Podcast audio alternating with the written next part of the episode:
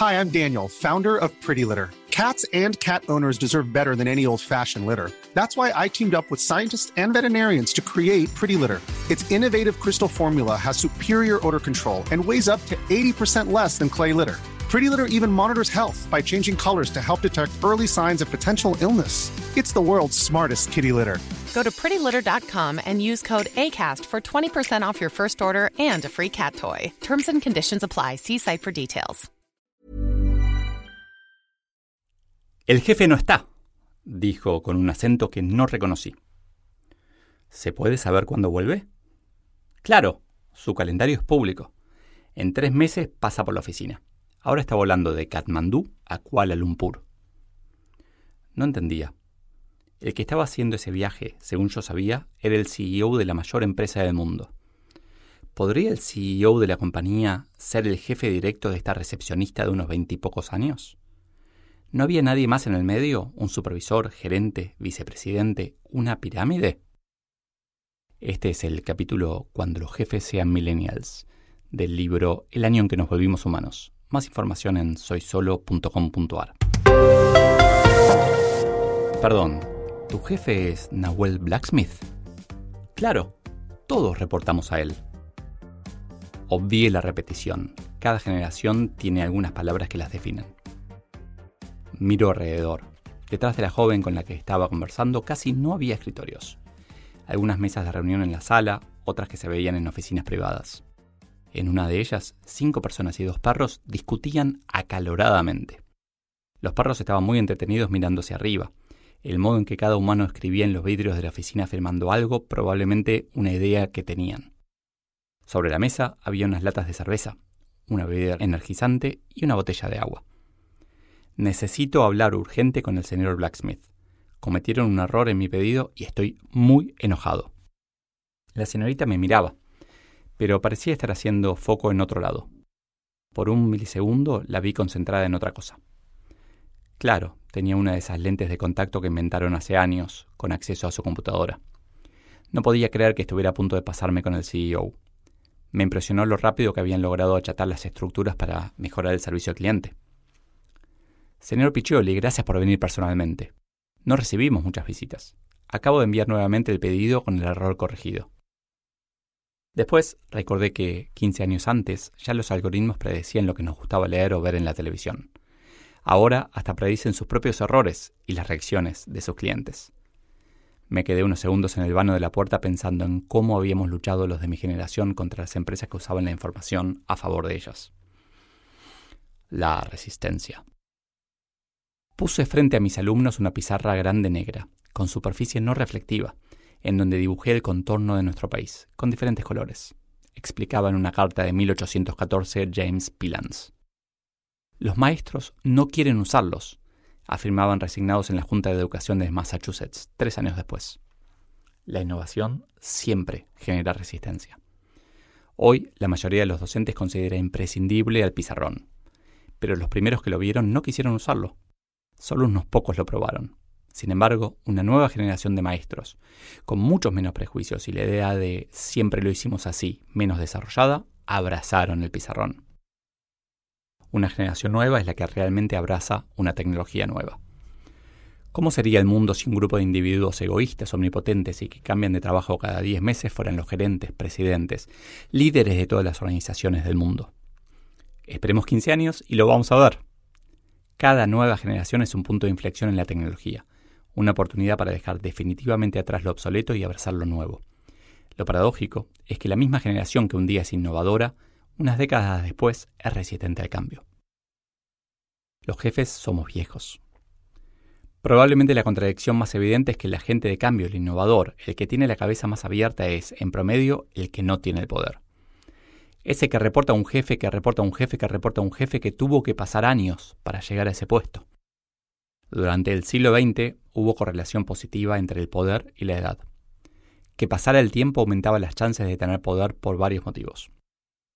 Reglas que no permiten a jóvenes tener cargos públicos, obligaciones culturales de hacer carreras universitarias largas, procesos de empresas que requieren cierto tiempo en un puesto para pasar al siguiente, inmensas estructuras en el Estado y en las empresas. ¿Empezaremos a elegir el entusiasmo joven por sobre la sabiduría de la edad? Simplificando, supongamos que Lucila, después de varios cambios en la empresa, de aplicar su conocimiento y de aprender de sus errores, es promovida a gerente general. Lo mismo que con las empresas exitosas, el cerebro de Lucila fue premiado por cierto tipo de decisiones. Automáticamente las repetirá y se hará más aversa al cambio. Cuando encontrás una forma en que las cosas te salen bien, la repetís. Y se hace más difícil innovar. Lentamente el emprendedorismo está cambiando esa situación, con empresas como Google, Facebook y hasta OfficeNet, que nacieron lideradas por jóvenes. ¿Será esta la forma en que se acelera el cambio, con millennials creando más empresas? Antes cambiaban las cosas entre generaciones, ahora dentro de la generación. Por eso tenemos que abrazar más el cambio. Casi por definición, hay un conflicto entre liderazgo y cambio. Tal vez por esto muchas empresas se crean con dos fundadores bien diferentes. Y quizás sea este conflicto bien resuelto el que hace que las compañías familiares crezcan más cuando dos generaciones conviven. Si querés que la empresa perdure, contrata gente diferente en la que puedas confiar. ¿Qué podemos hacer? Creo que el primer paso es aceptar la inevitabilidad del cambio. Todo cambio tecnológico genera ganadores y perdedores, aunque en general ganamos como sociedad y algunos individuos pierden. Estos son los que tienen más motivos para resistir. Tomemos el caso de los automóviles, por ejemplo. Uber, en apariencia, afecta más a los taxis. Ellos son los que más se quejaron. Algunos estudios estarían mostrando que en Buenos Aires, en realidad, los que usan Uber o similares vienen del transporte público, pero el impacto es tan pequeño que no lo notan. Sin embargo, en mi opinión, el mayor impacto será de quienes dejaremos de tener auto porque es más cómodo y barato que no lleve otro. Entonces, más afectados todavía estarán los fabricantes de autos. Tenemos tres grupos que podrían resistirse en tres momentos diferentes. Uno resiste necesariamente. Otro está afectado y no lo sabe. Otro será afectado y tampoco lo sabe. Simplemente celebra récords de producción.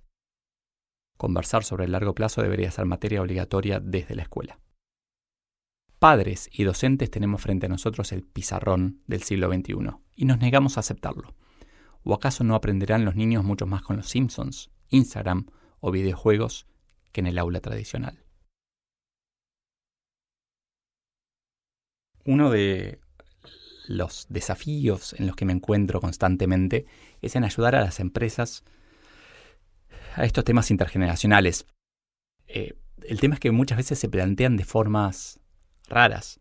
Una es, ¿cómo hago para retener millennials? Y me pone loco esa pregunta. Por favor, no quieras retener a nadie. ¿Querés que quieran quedarse?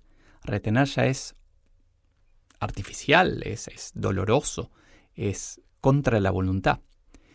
Pero me parece que el, el, el principal aprendizaje que, que, que tomé de todo esto es esta idea de que cada generación es distinta, de que el poder corrompe la innovación, el, poder, el, haber llegado a cierto punto haciendo las cosas de cierta manera, nos lleva automáticamente a, pensar que esa es la manera en que tenemos que seguir haciendo las cosas. Y justamente si llegamos hasta ahí de cierta manera, hay que cambiarlas. Y eso es lo que nos puede dar una, una visión distinta. Y no es necesariamente alguien más joven. Tal vez es alguien mayor, como, como en algún capítulo anterior. Tal vez es alguien, Robert De Niro, que venga a decirnos, necesitas eh, ordenarte de otra manera, que venga con su experiencia, con su tranquilidad, que nos cuente que los incendios de San Francisco y Sydney permitieron que las ciudades se desarrollen distintas, que nos cuenten algo de la historia que nos sirva, que, que nos ayuden a ver las cosas distintas. No es que una generación es menor, es mejor o peor.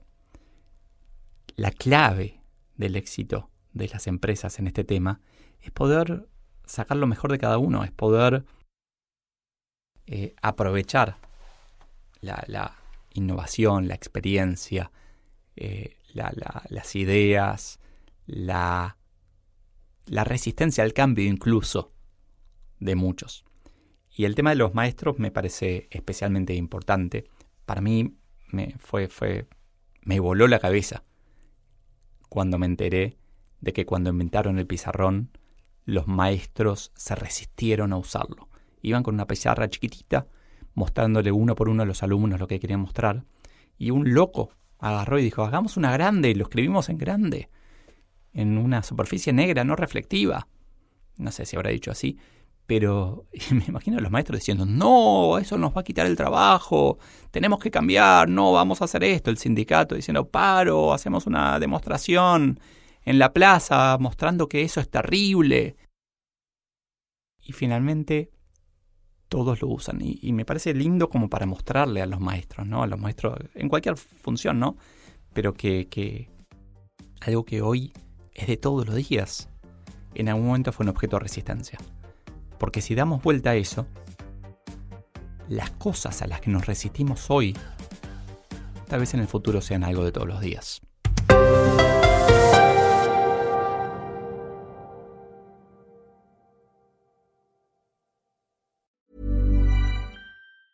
Hi, I'm Daniel, founder of Pretty Litter. Did you know cats tend to hide symptoms of sickness and pain? I learned this the hard way after losing my cat, Gingy. So I created Pretty Litter, a health monitoring litter that helps detect early signs of illness by changing colors, saving you money and potentially your cat's life. Pretty Litter is veterinarian developed, and it's the easiest way to keep tabs on your fur baby's health right at home. Go to prettylitter.com and use code ACAST for 20% off your first order and a free cat toy. Terms and conditions apply. See site for details.